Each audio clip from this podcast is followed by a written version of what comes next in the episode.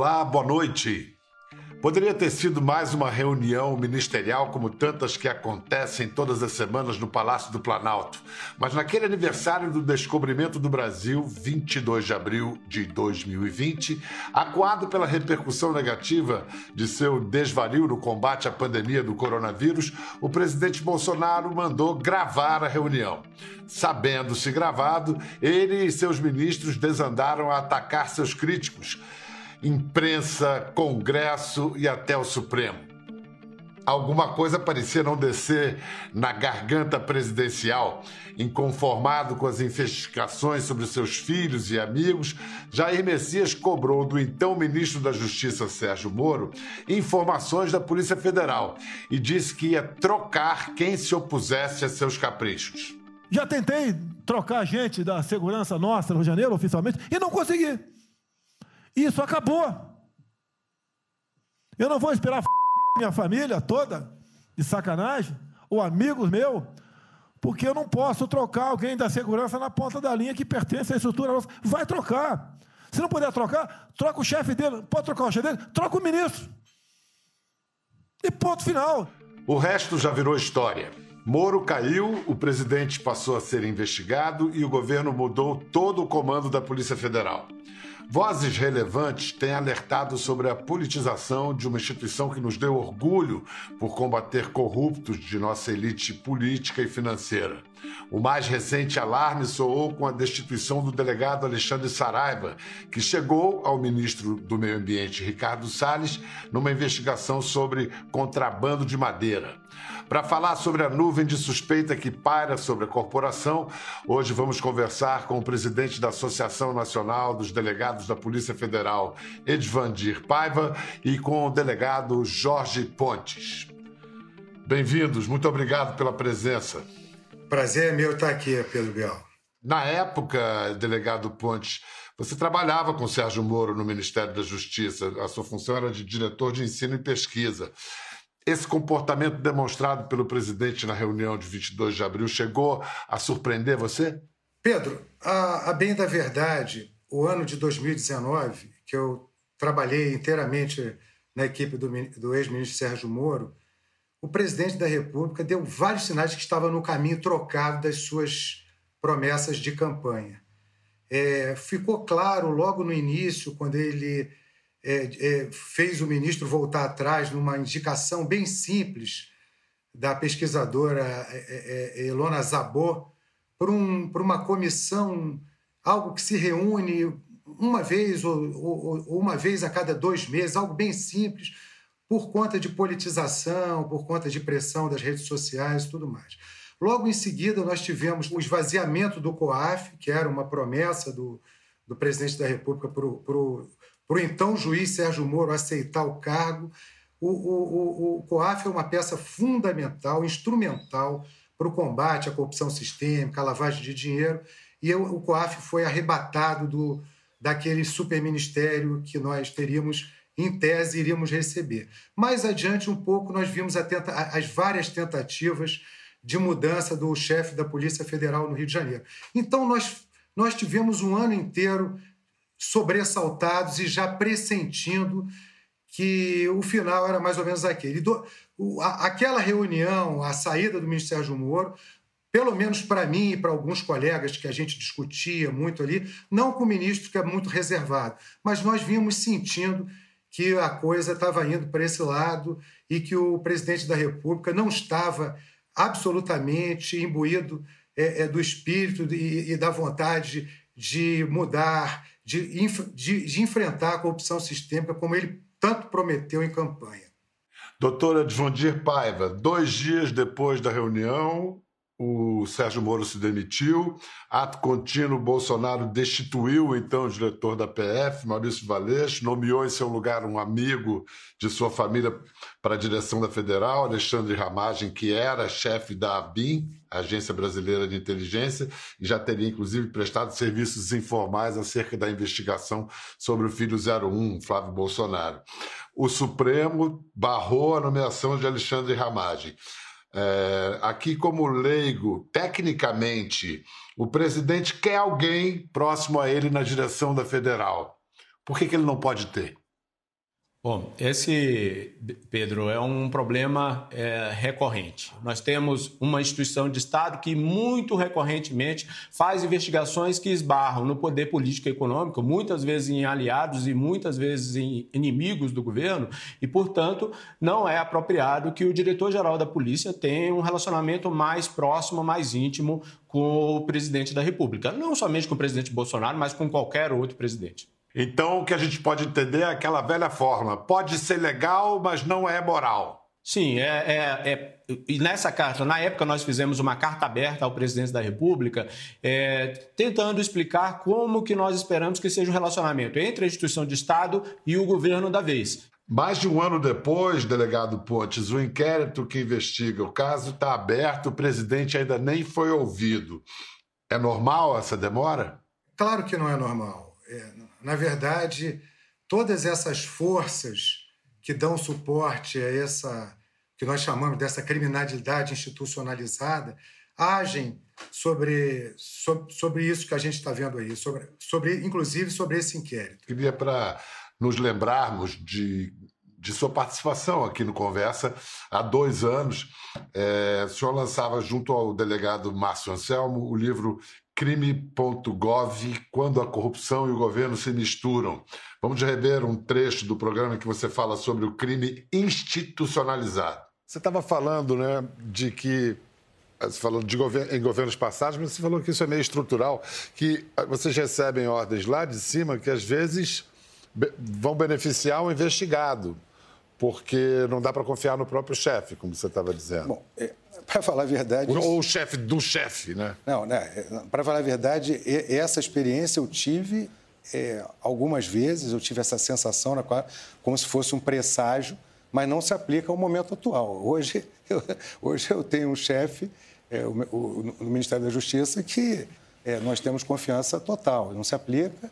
É, de forma alguma. Quer dizer, hoje nós estamos Somos vivendo, pelo menos, no, pelo menos no Poder Executivo hoje, é amargo ouvir isso hoje, delegado Ponte? Você estava otimista demais? É, é, é nós, nós é, vivemos um momento que nos autorizou esse otimismo.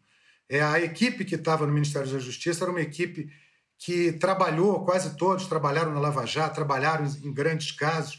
Então, nós estávamos conhecendo. A, a ideia era de fazer, iniciar um grande processo de desconstrução desses sistemas, desses pontos que são enforcados é, é, no, no, processo penal, que geram toda essa impunidade crônica. E, e, e, aquele momento era um momento em que nós acreditávamos estarmos é, recebendo apoio político para que esses projetos fossem de fato levados a efeito.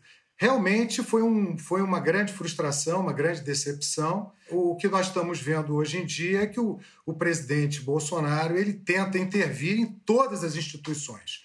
Ele confunde governo com Estado. A Polícia Federal ela é, ela é uma instituição do Estado brasileiro, assim como as Forças Armadas, como a Receita Federal, como o Itamaraty. Delegado Paiva, você preside a Associação Nacional de Delegados da Polícia Federal desde 2017, tem um peso político muito grande. Aliás, o seu cargo é um cargo político, uma de suas funções é lidar com a classe política. O que você pode me dizer sobre as contradições, sobre como funciona essa relação tão delicada entre essas instituições? Bom, é, nós trabalhando pela melhoria da Polícia Federal, pelas questões dos delegados de Polícia Federal, temos que ter o um relacionamento tanto com o governo quanto com o Poder Legislativo, falar com os presidentes da, do, dos poderes para conseguir convencer das nossas pautas. A pauta da autonomia da Polícia Federal é, é uma delas. Claro que, quando a Polícia Federal realiza alguns trabalhos e que elas atingem é, determinados entes que têm um poder político econômico muito forte, dá uma dificuldade para que nós consigamos os nossos objetivos. Mas o objetivo a gente deixa muito claro, o objetivo de fortalecimento da Polícia Federal para vários e vários governos. E eles, até recentemente, um deputado me falou uma frase, Pedro, muito, muito é, curiosa. Ele me disse: Eu sou favorável à autonomia da Polícia Federal porque é, pior que uma polícia aparelhada politicamente é uma polícia aparelhada politicamente contra mim. É, existe a desconfiança de processos é, premeditados de cooptação de delegados da Polícia Federal por grupos políticos. Eles são cooptados, atuam numa determinada missão e depois são colocados na Polícia Federal em posição de comando.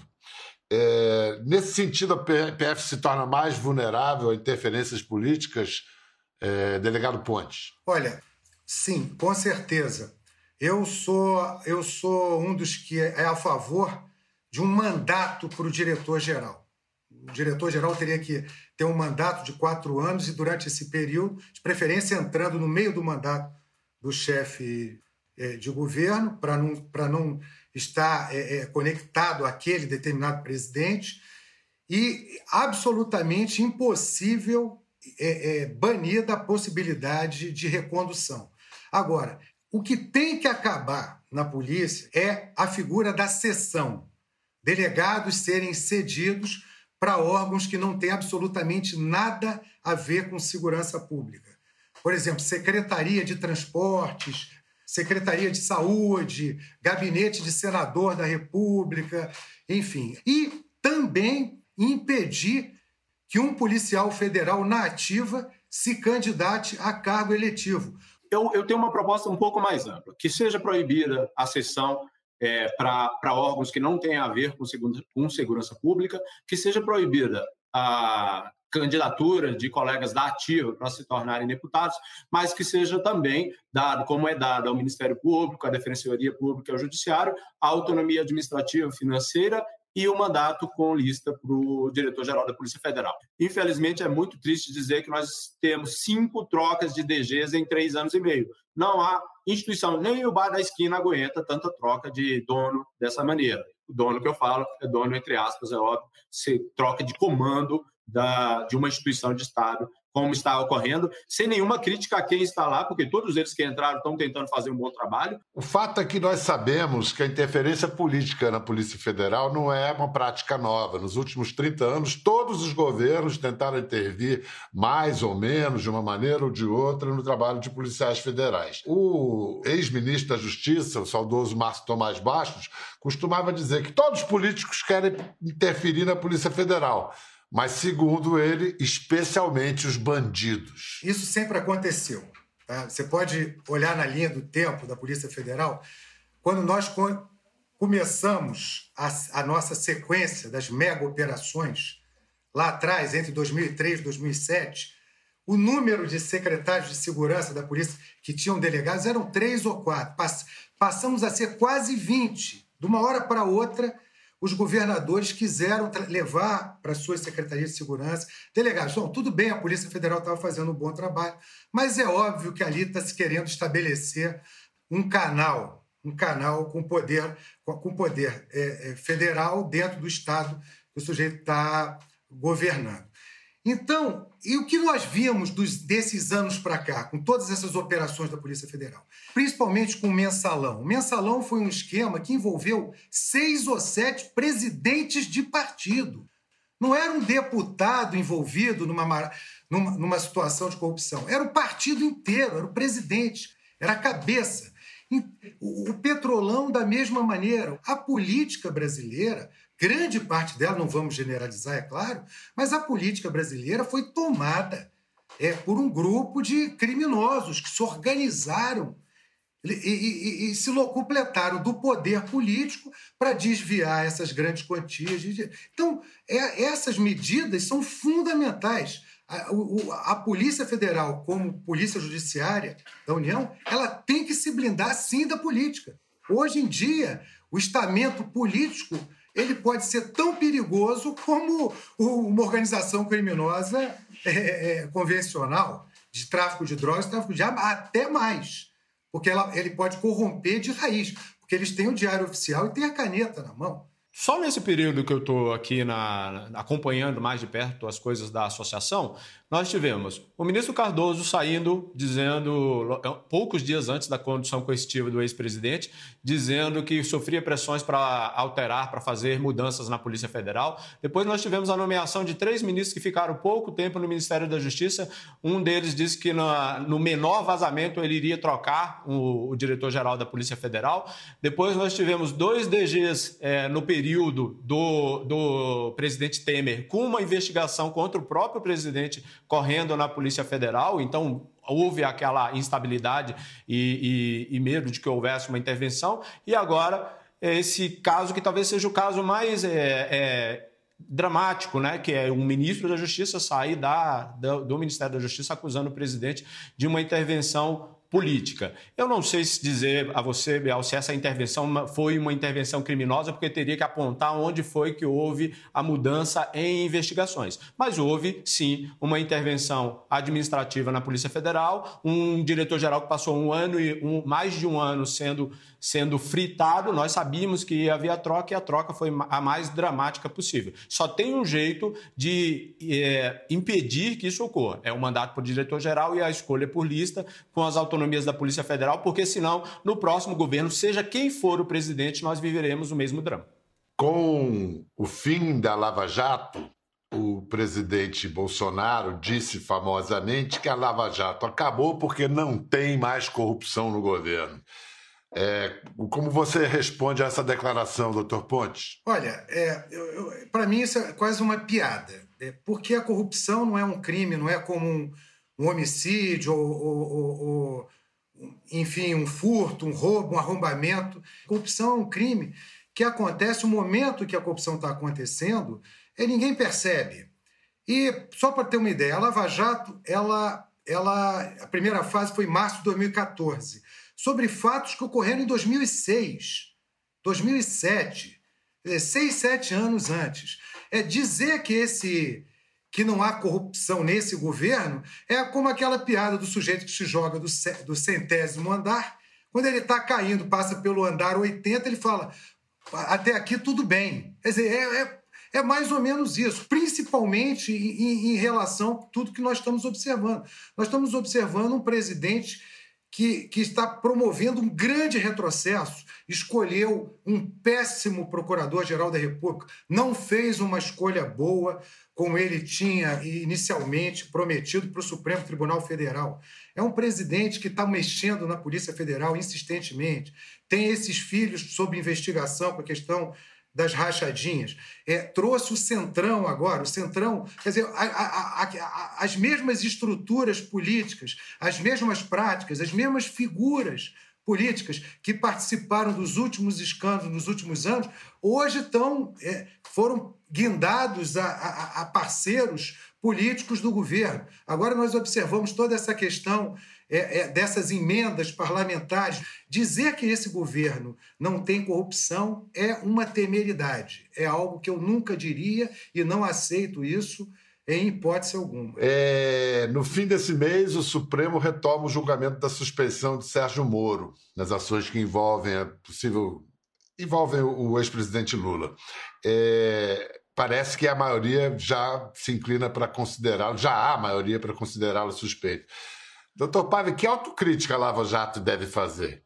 A Lava Jato deve fazer uma grande autocrítica, sim, é, principalmente na proximidade da acusação ao juiz, né? deve é, fazer, é, aprender com seus erros. Um, um, grande, um grande caminho que a Polícia Federal teve foi aprender com os erros do passado. Mesmo aqueles erros que não eram considerados pela própria Polícia Federal como erro, mas que levaram à anulação de investigações. Eu posso citar a investigação que foi anulada, eu não me lembro exatamente o nome dela, mas que foi anulada porque é, iniciou com uma, com uma uma informação anônima, com uma denúncia anônima, e depois a, a, operação caiu toda. Nós, até aquele momento, considerávamos que era o correto a ser feito. Depois nós aprendemos o judiciário disse que estava errado, nós fomos lá, fizemos uma autocrítica e a nossa doutrina vai é, se amoldando aos limites que vão sendo impostos é, sempre. Né?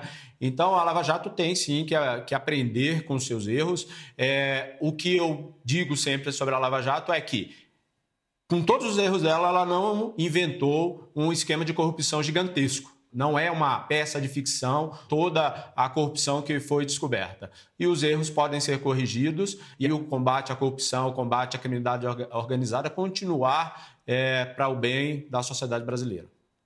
Delegado Pontes, é, extinguir a Lava Jato por seus erros é, foi jogar o bebê fora junto com a água suja do banho? É exatamente. Uma operação que roda de 2014 até 2021, sete anos de operação, é óbvio que houve erro ali. Teve um erro, um erro aqui, uma escorregada ali, mas isso não tira. O, o, o, eu, eu, vejo um pouco diferente do Paiva. É, primeiro, nós temos que considerar que a Lava Jato agia sob terra arrasada.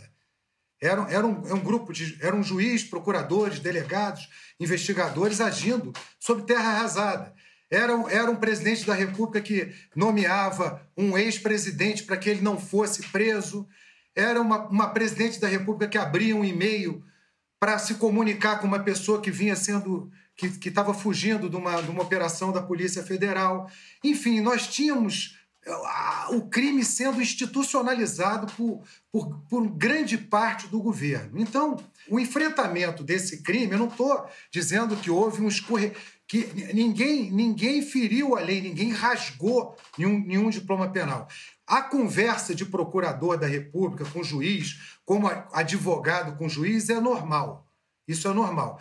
E o pior de tudo, na minha opinião, é, essas fitas que foram trazidas ao conhecimento, essa, essa, essas conversas havidas entre procuradores e o, e o ex-juiz Sérgio Moro e tudo mais, nunca ninguém teve o arquivo integral. Esse foi o grande mote para iniciar a desconstrução da Lava Jato.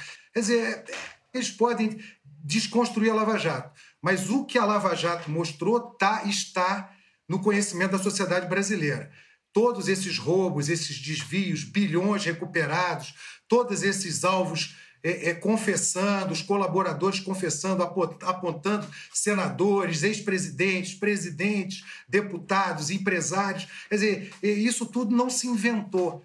Vamos voltar agora sobre a, a, interferência política na Polícia Federal no atual governo. Vamos lembrar o caso do delegado Alexandre Saraiva, estava investigando madeireiros fora da lei. Nessa investigação chegou ao ministro do Meio Ambiente, Ricardo Salles. Ele foi, Saraiva, exonerado do comando da Superintendência da Polícia Federal do Amazonas. Vamos ver a participação de Alexandre Saraiva numa comissão, numa discussão na comissão da Câmara dos Deputados no último 26 de abril. O senhor está apaixonado pelo caso. O senhor não tem a menor condição de fazer essa investigação, porque o senhor jogou fora o princípio de imparcialidade. O senhor não tem nada de neutro. E eu digo aqui com toda sinceridade, né? Se o senhor não tiver um advogado bom, muito provavelmente o senhor vai para a rua da Polícia Federal. É, quando o, o deputado Sanderson, eu tenho duas coisas para dizer para ele. Primeiro, é, quando eu nasci, a primeira coisa que eu perdi foi o medo. Então, essa conversa que pode ser demitido. Eu entrei para a polícia, eu acho que o senhor ficou pouco tempo, mas eu entrei para a polícia com o risco da própria vida. Que dirá do emprego? Que tipo de policial o senhor tem medo de perder emprego quando pode levar um tiro? Entre o tiro e perder o, e perder o emprego, que seria dos nossos companheiros PM se pensasse assim como o senhor? Quanto eu ser arrogante, o meu pai me ensinou uma coisa que eu ensino para o meu filho. Não seja arrogante com humilde, nem humilde com os arrogantes. Quando o senhor falou que o superintendente tem que falar com o diretor-geral, o senhor está tá falando um absurdo, é, é acabar com a independência da Polícia Federal. Primeiro, a condução de inquéritos por mim aconteceu com a completa ciência da Corregedoria de Polícia Federal. Sabiam disso? Poucos delegados no Amazonas fiz isso. O corregedor-geral tinha pleno conhecimento de, desse fato, então não pratiquei é, nada de irregular. Segundo, o superintendente tem sim, pela IN de comunicação social, a prerrogativa é, de falar pela instituição, quando superintendente. Alexandre Saraiva estava aí respondendo ao deputado Biratã Sanderson, que, aliás, é policial federal licenciado. Pontes, você trabalhou com Alexandre Saraiva. Na atuação dele, no caso que envolveu o ministro Ricardo Salles, o delegado Saraiva extrapolou? Não, eu não entendo que tenha extrapolado. Quando ele, quando ele instaurou esses inquéritos, É, é louvável que um, um, super, um superintendente toque o inquérito, não é comum, é bem da verdade, não é comum, porque a carga do gestor é muito grande, mas é louvável ele ter é, é, presidido esse inquérito, trazido para si essa responsabilidade, até porque ele é um dos melhores, é um, é um dos grandes quadros da Polícia Federal na área de meio ambiente. E, e quando ele instaurou, essa é bem interessante, ele nunca imaginou que o ministro Salles fosse acabar sendo alvo dele. Ele, ele, ele instaurou o inquérito, começou a investigar criminosos ambientais que agiam na, na Amazônia. Na verdade, foi, é foi o, o, o ministro Salles que atravessou o caminho do, da investigação do delegado Saraiva. E, e, e, outra coisa interessante também: o, o, o presidente do inquérito ele não está subordinado a ninguém. Quando um delegado preside o inquérito, ele não tem que levar o conhecimento do, do diretor-geral, do ministro da Justiça, nem do presidente da República. A, avisar não é um verbo para ser é, é, é, é, utilizado em, em, atividade de polícia judiciária. Dá para entender por quê. Agora, doutor Paiva, quanto à atitude do ministro é, Ricardo Salles, que, ao se ver é, investigado pela Polícia Federal, no, no mesmo dia ele foi à sede da Polícia Federal em Brasília para saber da operação. Depois ele foi, se reuniu com o presidente Jair Bolsonaro, com o ministro da Justiça Anderson Torres. Isso é normal, doutor Pai? Não, não é normal. Um jornalista, Pedro, me disse uma vez que se governa pelas, pelas palavras também, pelos gestos, pela simbologia. O que causou o, o problema foi que o ministro esteve, ministro do Meio Ambiente esteve lá em Manaus e começou a fazer uma defesa dos investigados contra a investigação que estava em andamento. E aí o delegado entendeu, tecnicamente, que havia uma tentativa de intervenção e comunicou isso ao STF. Pois é, tá, parece que está se tornando comum o Ministério da Justiça pedir abertura de processos com base na Lei de Segurança Nacional, criada lá na ditadura militar. Agora ela é usada contra quem chama o presidente de genocida. Doutor Pontes, como é que você interpreta e analisa esses casos, esse uso aparentemente abusivo da Lei de Segurança Nacional? Olha, é mais um fato a se lamentar em relação à atuação, é, é, a, o olhar que, esse, que o presidente da República tem em relação à Polícia Federal. Isso é, mostra bem que ele olha a Polícia Federal como se fosse a Polícia Federal dele. É, é muito ruim para a Polícia Federal estar investigando esses casos os delegados certamente não gostam e, inclusive, não há uma obrigação por parte da Polícia Federal, elas não estão vinculadas é, é, legalmente a, a, instaurar esses inquéritos. E principalmente com a utilização de uma lei que, que é, passou, uma lei que hoje já, já está fora é, do seu do, do, totalmente fora do tempo em que ela foi elaborada e que ela, que, que ela foi contemplada para a sociedade. É uma lei anacrônica. Bom, para terminar, eu queria, é, eu queria a, a, a, opinião dos dois. É, houve muita preocupação depois da decisão do comando do Exército de não punir o general Eduardo Pazuello depois dele ter participado de um comício com Bolsonaro. Aí todo mundo citou aquele já famoso clichê: se a política entra no quartel, a disciplina sai pela outra porta. É, se a política entrou até no Exército, é sinal que já entrou em outras instituições do Estado também, como as nossas polícias. Primeiro, doutor Paiva. Ah, não. Na Polícia Federal a gente é, faz um trabalho, uma atuação que a neutralidade político-partidária é uma doutrina nossa sabe? Vem governo, passa governo, como nós falamos aqui, todos eles tentando fazer as suas aproximações à Polícia Federal, mas nossa cultura institucional e a proteção da legislação aí que eu espero que venha, que infelizmente a PEC administrativa, Bial, está vindo no sentido contrário. A PEC administrativa está abrindo a possibilidade do presidente da República, da vez, fazer alterações na, na, na Polícia Federal, nas instituições de Estado, muito maiores do que é possível fazer hoje. Ou seja, em vez de proteger a polícia, proteger as instituições de Estado, nós estamos abrindo mais ainda, é, mais a nossa cultura institucional graças a Deus, ainda é muito forte e nós não queremos ser identificados como polícia política nem desse governo, nem de nenhum outro. Pontes, e para você, essa que sinalizou essa não punição do, do general Pazuello. A, a política pode não estar tá na Polícia Federal, mas e nas outras polícias? O fato do, do general Pazuello, na ativa, ter assumido o Ministério da, da, da Saúde já, já é uma abertura para isso. Aí, por isso é que eu me bato tanto pela, pela impossibilidade de cessão. Às Forças Armadas não é permitido o, o, o, militar na ativa se candidatar. Isso aí já é alguma coisa. É, é, foi, um, foi uma sinalização muito ruim.